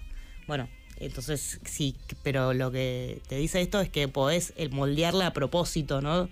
Porque el setting es más fácil de moldear, ¿no? Eh, uno Mm. puede encontrar un entorno Sí, un muy espacio. amable, un espacio, acondicionarlo, ponerse música, las luces, eh, todo como uno de la mejor, lo puede optimizar. Es muy difícil optimizarse a uno mismo, ¿no? Sí, lo que, lo que te está, tus pensamientos. Entonces, eh, si con esto encontramos que, que, que sí, que hay formas de, de optimizarte a vos mismo, Mm. eh, bueno, eh, es una herramienta más para, cuan- aprovechar más este tipo de experiencias. Sí, yo pe- pensaba como el poder de la conciencia, digo, uno, uno dice esto, pero no nos hacemos cargo, medio como lo de las salchichas. ya lo sabemos, pero no pero nos lo negamos, como de que eso que estás pensando es eh, está determinando tu realidad, está determinando el estado de tu conciencia y, la posibilidad de, de lo que sentís, de tus emociones, de lo que terminás soñando, ¿no? Como que siento que eh, está re bueno comprobar que, que podés eh, trabajar en, en- en ese, en esa situación, ¿no? El estado de tu conciencia, que es algo que podés ejercitar. Sí, claro, bueno, las, lo que son las terapias de la tercera generación, ¿no? ¿Qué Muchos- son las terapias de tercera generación? No, yo no soy experta en esto, yo eso es más de- para que lo Pero todo bien, pero estamos no. charlando, No, mindfulness y todo ah, eso. claro, ok, ok, sí, ok, meditación. perfecto. Claro, o sea, son cosas en donde uno, o sea, sin ninguna psicodélico, ninguna droga ni nada, quiere hacer este tipo de procesos claro. para modificar su, su vida en general, ¿no? Su, su, su, su bienestar, su alegría o su, o su aceptación con situaciones que le sucedan. Vos que estás en el tema, ¿qué te imaginas? ¿Cómo te imaginas una sociedad donde efectivamente eh, este tipo de terapias o los psicodélicos se usen como herramienta? ¿Qué pensás que... Yo sé que sos científica y que todavía no hay tanta data, pero, pero si te interesa me imagino que tendrás alguna idea de lo que te gustaría o de lo que pensás que pueden transformar los psicodélicos a nivel social, ¿no? Sí, yo creo que, eh, o sea, pueden ayudar mucho a gente que lo necesita, ¿no? Las, eh, ahora, de hecho, estamos por, me faltó un experimento que Ah. nos aceptaron, pero es que ese sí es con pacientes, porque la depresión, hay, hay enfermedades que, que sí, que, que son muy difíciles de, Mm. que no están muy bien eh, encajadas en un diagnóstico en general las personas y los tratamientos no siempre funcionan. Y si vos, por lo menos, y hay como un 50% de personas, por ejemplo, con depresión que no responden a ningún tratamiento. Eh, psiquiátrico decís, con Sí, medicina. Con medicina, sí. Eh, de lo- los, los tratamientos. Alopático. Si vos encontrás que esto por lo menos puede ayudar a una proporción de esa gente, ya está, ya para mí es un montón. Mm. Lo que no hay que esperar es que esto revolucione y cambie el mundo y que todo se va a curar Vos con los decís que los hongos no nos van a salvar. no, que no, no todo el mundo, se- Claro. ni todo se va a curar, ni, ni vas a poder hacer cosas mágicas en tu cerebro con los hongos, ni te vas a poder curar eh, de cosas Claro. que no, no tienen que ver. Pero sí, me parece que está buenísimo que, que se vue- vuelva a abrir la puerta para investigar con esto, porque eh, esto se estaba investigando eh, hace muchos años. Se, se, se trabajaba con psicodélicos en los 60, 70 y luego se hubo una cortina de hierro, se Mm. cerró todo. eh, los psicodélicos son lo peor del mundo, por más de que, o sea, por una cuestión más política. Y eso acabó con un montón de investigación científica, como la que hago yo de la conciencia, pero también con un montón de investigación médica que se estaba haciendo ya en esa época. Claro. Hay papers publicados en los 70 Sí. eh, con de- de tratamientos para la depresión, para las adicciones, con distintos tipos de psicodélicos. Sí.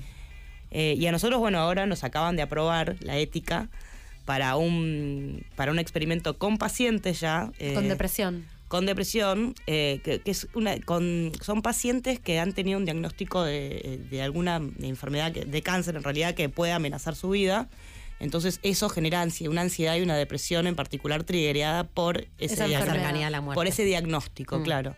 Eh, es- esto, este experimento fue como el- eh, es una réplica de un experimento muy revolucionario, como que fue el primero así grande que se hizo para que empezó a mostrar marcadores de, de- de- o sea, la psilocibina sirvió para efecto. reducir Mm. esto. eh, que, que se hizo en Shop Outfits. por- Sí, en el documental, te, te hago así porque en el documental de Lo Netflix cuentan. eh, lo cuentan. Bueno, entonces ahí sí ya saben que se agarró esta población de, de gente que había tenido este, este, este diagnóstico y, y por eso sufrían de depresión o ansiedad. Y bueno, a algunos se les administró psilocibina, a otros no. Y bueno, nuestra versión es lo mismo, pero ahora también un grupo va a recibir. Un, un- va a ir a un retiro de meditación por tres días. Yo siento que tienen que hacer un- una. Sí. mm, Lo tienen que filmar y tienen que hacer una serie. Nos lo han propuesto. Mira, ahí está. Ahí está, alguien la vio, alguien la vio. Ay, no, nos está acabando el Ay, tiempo, sí, nos están diciendo pena. que nos tenemos que ir y yo te quería preguntar un montón de cosas. Sobre todo, qué, qué espectacular que tu trabajo sea Sí. explorar e investigar la conciencia. Sí. Me parece fantástico. A mí también. Eh, ¿Te dan ganas de compartir en dónde pueden seguir las publicaciones del laboratorio y por ahí seguirte a vos si te dan ganas? ¿O Sí, sí, enterarse el- de los avances de estas investigaciones a quienes les interese, a quienes crean que les puede ayudar el psicodélico y quieren leer lo que ustedes ya descubrieron? El, el laboratorio es eh, eh, Cocuco Lab en Instagram y también cocucolab.org, la página web. eh, Cocuco con C. Co- Cocuco, sí, todo con C. Cocuco. Perfecto. Cocuco, desde conciencia, cultura y complejidad. Me encanta. Ay, hermoso. Todo lo que me gusta. Todo lo que me gusta. En una Todo web. Lo que quieren las guachas. Eh, y yo soy Carla Palavicini y mi Instagram es Palavicini, pero no hay nada de mi trabajo ahí, así que no sé. me- Si quieren ver mis fotos. Sí, quieren ver a mi perro. ¿Tenés perro? ¿Hablas con tu perro? Hab- Hablaba, ahora tengo hijos y hablo más con mis hijos. Oh, pasa, pasar. Se siente abandonada. Sí, sí. Bueno, Bueno, gracias, muchísimas Carla. gracias, No, Carla. gracias a ustedes. Nos vamos con Amy Winehouse, Just Friends. Quédense que en el próximo bloque viene Dalia. Hola conchas, ¿cómo andan? Eh, acá la gurisa de Uruguay. Eh, nada, yo viví en Costa Rica mucho tiempo donde los honguitos son bastante comunes. Eh, puedes comprar tipo un chocolatito de hongos. Yo siempre tengo la heladera porque cuando me da mucha ansiedad, no es algo de siempre, pero cuando me da mucha ansiedad me gusta levantarme y comerme un pedacito de ese honguito. Salgo a caminar, voy a la playa y es impresionante cómo el efecto eh, te dura. Y es algo que no es que querés volver a hacer enseguida, es cero adictivo. Nada, os recomiendo, Añeri. ¿Sabes que yo tengo, tengo chocongos en casa que me regalaron y no me animé a probar? Podríamos para el Día del Amigo. Ahí está. Cuando hagamos nuestro festejo del Día del Amigo, llevo chocolates mágicos. Me gusta, ¿verdad? Me Y vemos en qué, qué pasa, en qué quedamos. Me gusta. Bueno, acá estamos, de vuelta.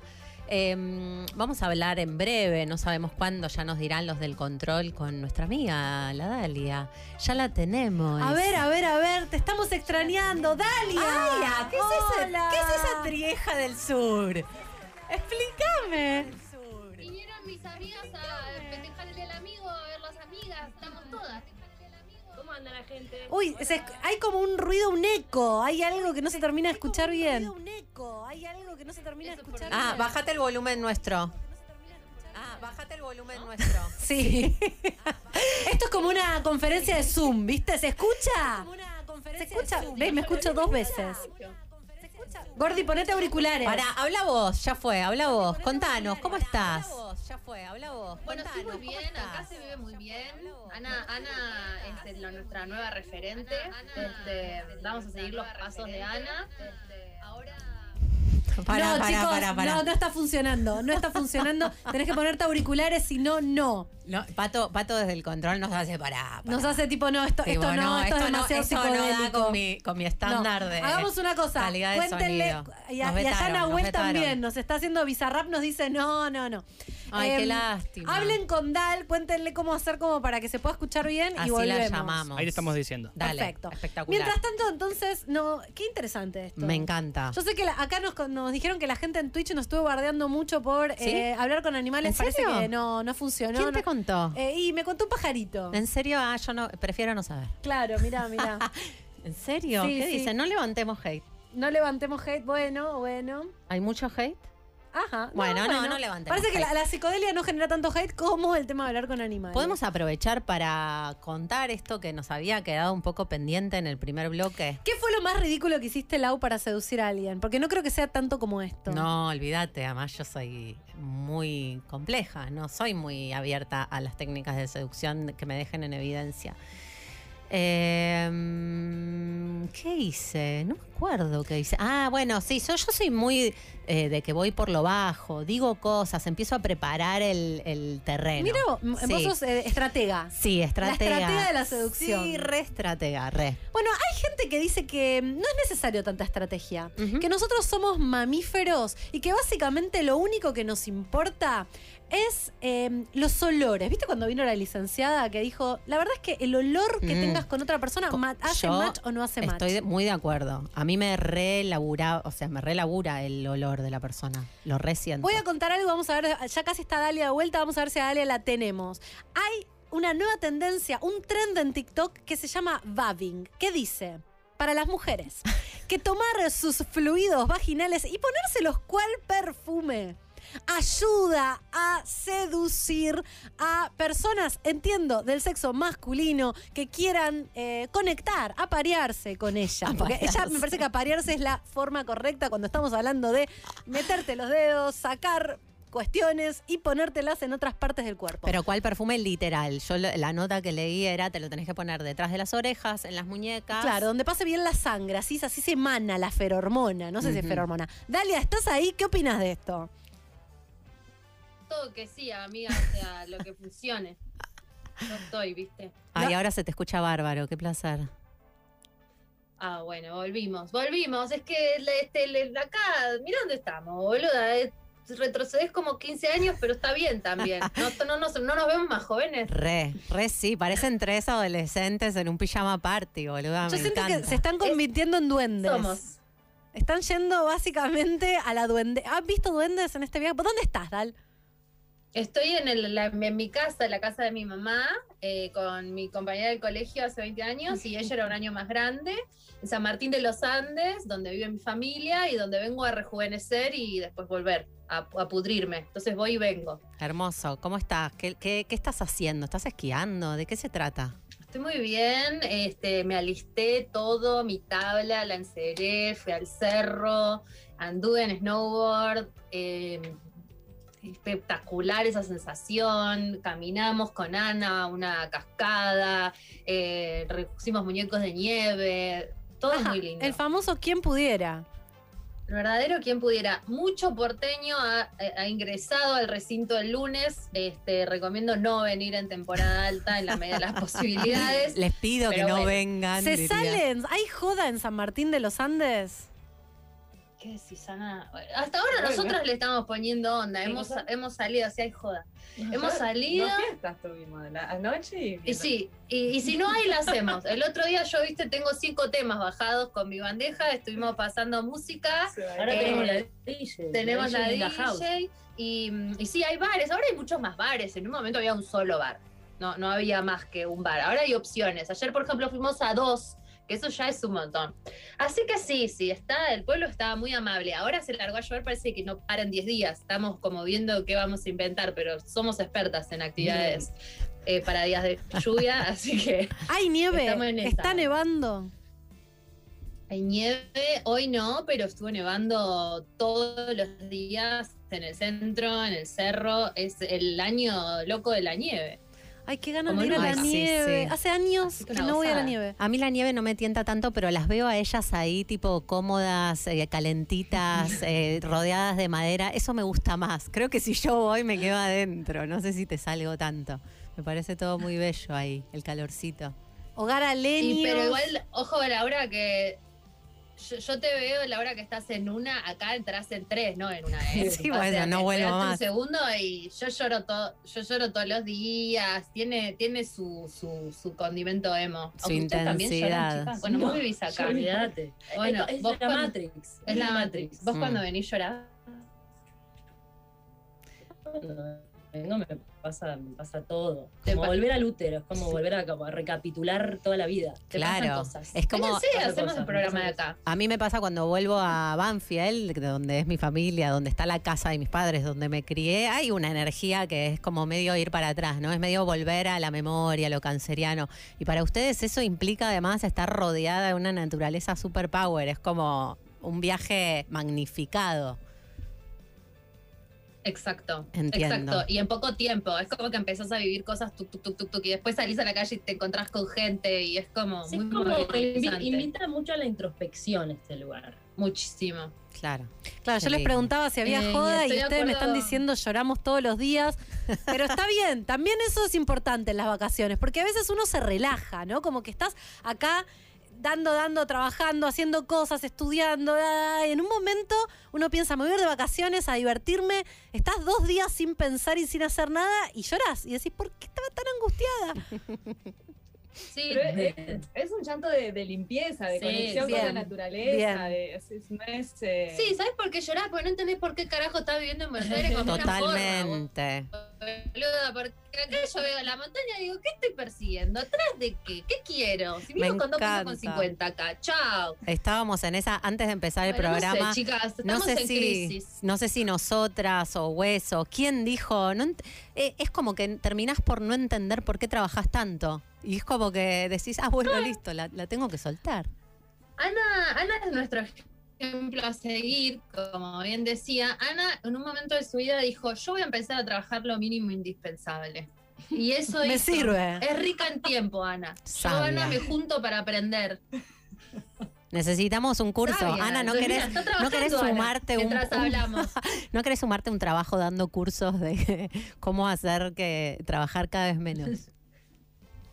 Irse a vivir al sur pareciera que es importante. Che, ¿Van a festejar el Día del Amigo? ¿Hace- ¿Se hace algo en San Martín de los Andes por el Día del Amigo?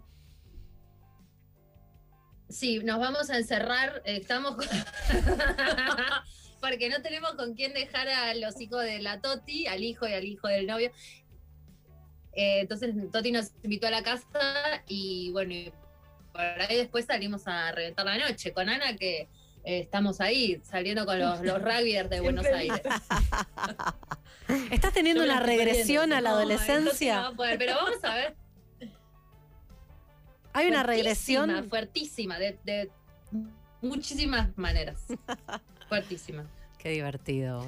Bueno. Yo siento, Dal, que Lau es un poco el Grinch del Día del Amigo. Yo creo que vos no sos el Grinch. Que yo siento que sos una persona que le gusta festejar el Día del Amigo. ¿Es así o no es así? Sí, estoy un poco en el Uy, medio. Vos sos. Roberto Carlos, boluda. Y Laura es obvio anti todo lo que alguien proponga que, lo que hay que hacer. Se escucha mal. Y sí, eso es así, es rústico. Este, es un problema, pero es, es un problema, pero es una bendición porque como anda como el culo, no estás usando internet, ¿entendés? Qué bien. Eh, y yo sí hago cosas tranqui, no, no, no, no me dejo llevar tanto, no le doy tanta bola al amigo. Como yo. Qué bien. Bueno, muchas gracias, amiga. Feliz día. Feliz día. Acá se te ha extrañado. Feliz día, chica. Sí, más libriana imposible. El día del amigo no está en el programa que hace con las amigas, boluda. Es tan yo que duele. Impresentable. No Eh, pasa igual nada. decíamos hoy que eh, amigas para nosotras eh, le queda chico porque amigas, socias, hermanas, trabajamos, somos medio maridas en algunas cosas. O, o- ¿Cómo sería? Maridas, esposas. Esposas. Esposas. Eh, así que está bien, está bien. La semana que viene tampoco estás, contale a la gente. Te fuiste, Ya te está. fuiste, se fue. No, me tomé 15 días, me fui. Me, to- me tomé 15 días, este, porque también mi hija tiene vacaciones de invierno y la iba a tener caminando por mi cabeza en Buenos Aires y me pareció mejor tenerla caminando por la cabeza acá con mi mamá o en la montaña. O sea, es también una vía mejor, de escape. Los que tienen hijos sabrán comprender. Y bueno, ¿saben qué pienso? Que me encantaría que ustedes se tomen estos 15 días de vacaciones, aunque sea eh, para irse a Mar Chiquita, boludo. Yo siento que es necesario. Yo la necesito, muy recomiendo. claramente, lo re necesito. No sé en qué momento van a encajar esos 15 días, pero que van a suceder, van a suceder. Yo no sé, a mí me gusta mucho boludo, hay que trabajar. No estoy para hacer espacio y ponerme a llorar por todas las cosas que me pasan. Así que le voy a dar derecho, derecho, derecho, derecho hasta fin de año al menos. Y ahí me lloro todo. Pero no estoy para bajar. Yo siento que si me bajo de este tren en movimiento, no me ¿Cómo puedo te subir. a subir? Entonces prefiero Claro. bajarme a fin de año que siento que bueno, está, se va bajando todo. No, verdad, yo Sí. te Che, te buena, re- buena remera pegaste, ¿No Jimé. viste? Life is psychedelic. ¿Es, es de Bolivia? No, no podemos Ah, decir buena. Dalia. Pero ah, no es. bueno, estoy de vacaciones. Dalia es este el mes. móvil. Dalia es el móvil, está todo bien. Ahí, ahí nos tiran, nos Me- tiran el chivo. Me pasan la cometa, me pasan la cometa. Bueno, las amo, chicas. Las queremos mucho. Nosotros brindamos por también. ustedes. Pásenla Feliz lindo, día. disfruten, feliz día. Chao. Chao. Chao, hermosas. Ay, qué ganas de estar de vacaciones, la reputa madre. Pero ¿no te pasa un poco eso que está, es co- para mí las, vacac- las vacaciones son un poco como las microdosis, ¿viste? Que te pueden angustiar también. Pero a mí me gusta. No, a mí también me gusta. O sea, soy un Grinch nivel. Me quiero, quiero Ah, ¿te poder gusta angustiarme angustiarte? tranquila, boluda. No, no es que me gusta angustiarme, pero un necesito. poco te gusta angustiarte. Me gusta, yo lo pienso. Yo eh, soy muy escorpiana y no es porque lo disfrute y porque me gusta angustiarme, porque siento que es necesario, porque siento que necesito ese espacio para poder conectar con eso que está pasando. Y cuando estás acelerada en el tren en movimiento, no, a veces no puedes conectar con eso. Y a mí se me acumula, se me embotella la angustia si no puedo llorar. eh, cotidianamente y ahora no estoy pudiendo, estoy como en un ritmo muy acelerado que me incomoda mucho, entonces sí, re quiero angustiarme, no me importa, lo que sea que pase, pero necesito frenar. Yo tenía una época que estaba re loca y que laburaba, cuando laburaba en publicidad, que por ahí laburaba, vos, vos sabés, Sí. que de repente fines de semana, había meses que no tenía fines de semana. O sea, un enero, me acuerdo, esto es una tristeza. ridiculez. Un enero entero que no tuve un fin de semana. No tuve un fin de semana. O sea, la- me- la- iba a la agencia a laburar. Em, y en esos años que estaba re loca, yo tenía mucho la necesidad de una semana irme a algún lado sola.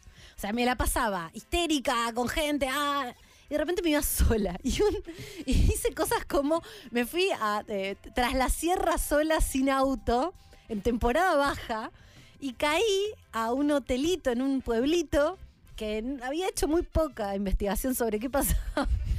Nada Escapando, estaba- llegaste escapando. Llegué escapando. Nada tenía, nada estaba a distancia en la que pudieras caminar. Mm. Y yo no tenía plata para alquilar un auto en esa época. Y, y- y bicicleta tampoco. Entonces me acuerdo que había un museo, que era un- una bizarreada. eh, y estaba a 7 kilómetros. Y me fui caminando 7 kilómetros de ida y 7 kilómetros de vuelta. Y, el, y como que yo, mi idea era, estoy, ah, estoy re loca, seguro que me voy sola y, y va a estar buenísimo lo que pase. La pasaba pésimo, pésimo. Ay, no. Estaba ahí llorando, odiando la vida sola. Y otra vez eh, tengo una amiga que tiene una casa en Mar de las Pampas y me dijo, Jime, yo no tenía un mango. Me dice, si te querés ir, yo te presto, mis papás te prestan la casa en Mar de las Pampas. Le digo, dale, gorda, buenísimo, re buen plan. Invierno. No miro el pronóstico del tiempo. Tormenta torrencial. De vuelta. Sola. Sin auto. Caigo en micro, llego en un taxi a la casa. La casa, no puedo prender el calefón. Ay, no, O sea, no, no, no, hacía no, frío, no, no. llovía, no había comida, yo no podía salir porque no había llevado botas, o sea, no podía salir a comprar comida. Comí avena durante No, no, dos no, días. no, no. Me bañaba con agua fría. A Y mí me además- gusta sufrir, hija de puta, bien lo que estás contando. Eh, estaban haciendo el segundo piso de la casa y todos los días a las 7 de la mañana caían albañiles. No había internet.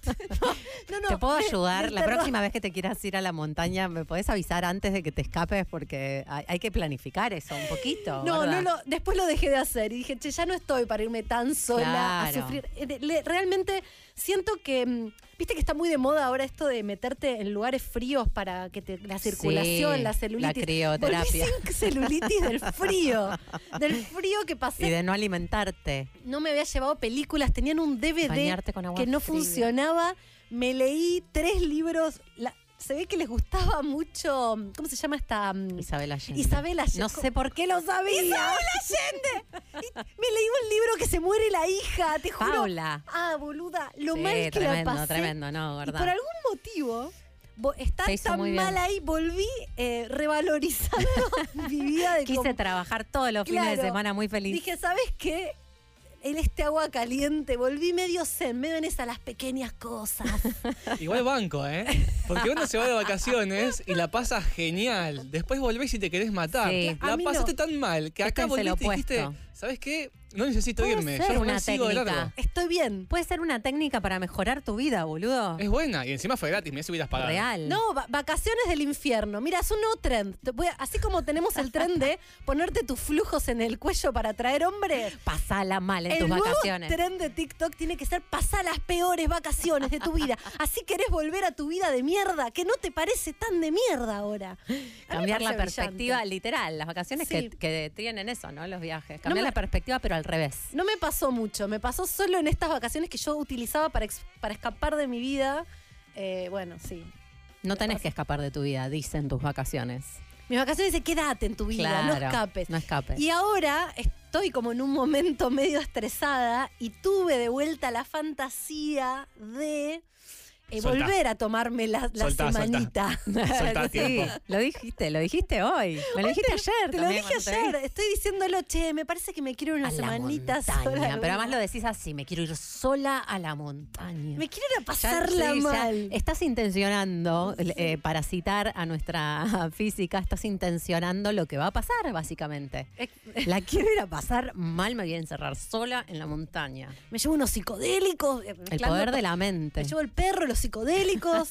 me explotó el programa. Bueno, Bueno, tenemos que sí, casi. bueno, No acá la sé. gente ya está pidiendo, paren la mano, Ya ¿cuándo llega. llega? Bueno, Ahora ya viene, llega. paren la mano. Eh, esperamos que hayan disfrutado esto. Vengan a bancarnos el miércoles que viene, que seguimos rengas de una amiga que está de vacaciones, disfrutándola, pasándola bien como se debe. Y que tengan un lindo festejo del Día del Amigo, les que lo festejan. Muy bien, nos vamos a ir con Paul y Ringo with a little help from my friends. Chau, chau.